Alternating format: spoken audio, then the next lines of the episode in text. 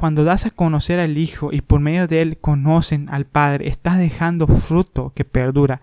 Y para eso fuiste llamado.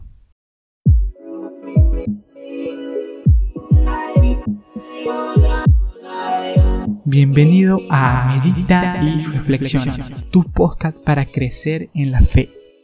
Aquí encontrarás reflexiones, devocionales y enseñanzas 100% prácticas y dinámicas. Inicia tu día, felices actividades diarias escuchando estos audios que te motivarán e inspirarán para vivir la aventura de la vida a través de la voluntad de Dios. Muy buena gente, me alegro poder estar otra vez aquí en Desarrollo Personal Cristiano Medita y Reflexiona. Pronto vamos a cambiar la intro, vamos a hacer modificaciones. Estamos subiendo tres audios semanales al podcast. Puedes encontrarnos en Spotify, en Anchor, en Google Podcast y otras plataformas más.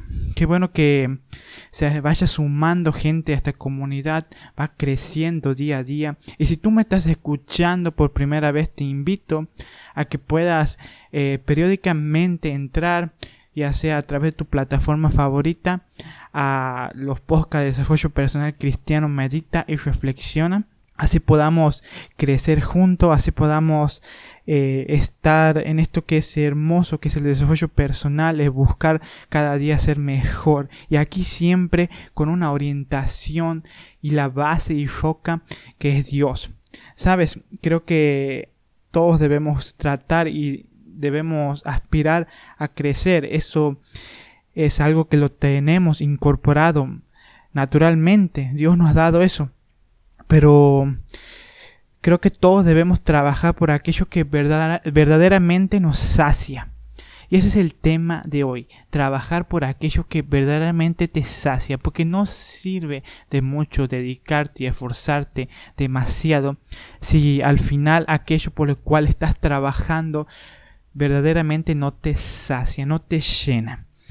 Nos dirigimos a la palabra de Dios en Juan 6, 27 dice, Trabajad no por la comida que perece, sino por la comida que a vida eterna permanece, la cual el Hijo del Hombre os dará, porque a éste señaló Dios el Padre.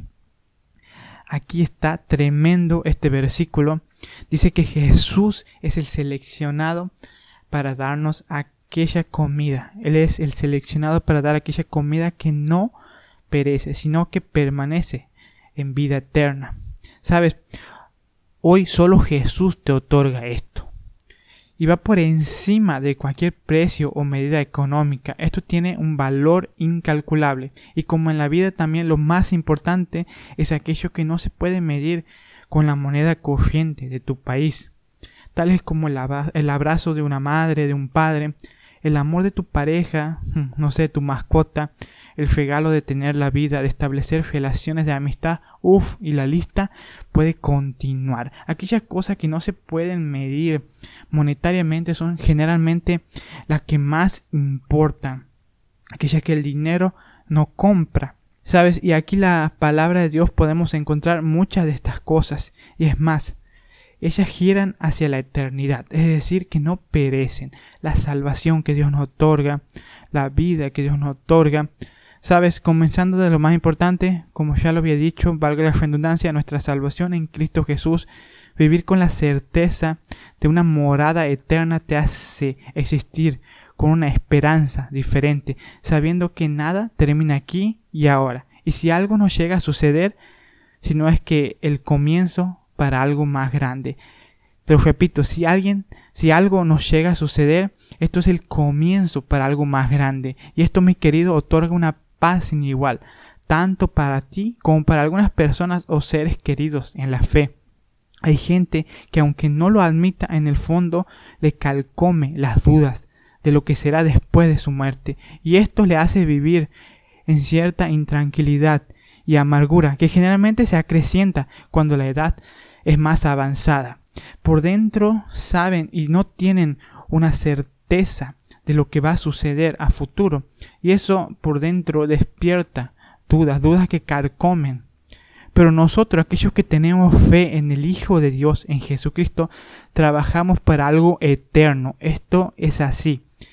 No tiene ningún desperdicio. El Dios eterno nos otorga de sus bendiciones a través del Hijo. Y el que tiene el Hijo tiene el Padre. El que tiene el Hijo lo tiene todos, mis queridos. En Juan 14, 6 dice, Jesús le dijo, yo soy el camino, la verdad y la vida. Nadie viene al Padre sino por mí. Sabes, trabajar en el reino de Dios y todas aquellas cosas que Él te otorga, vale la pena.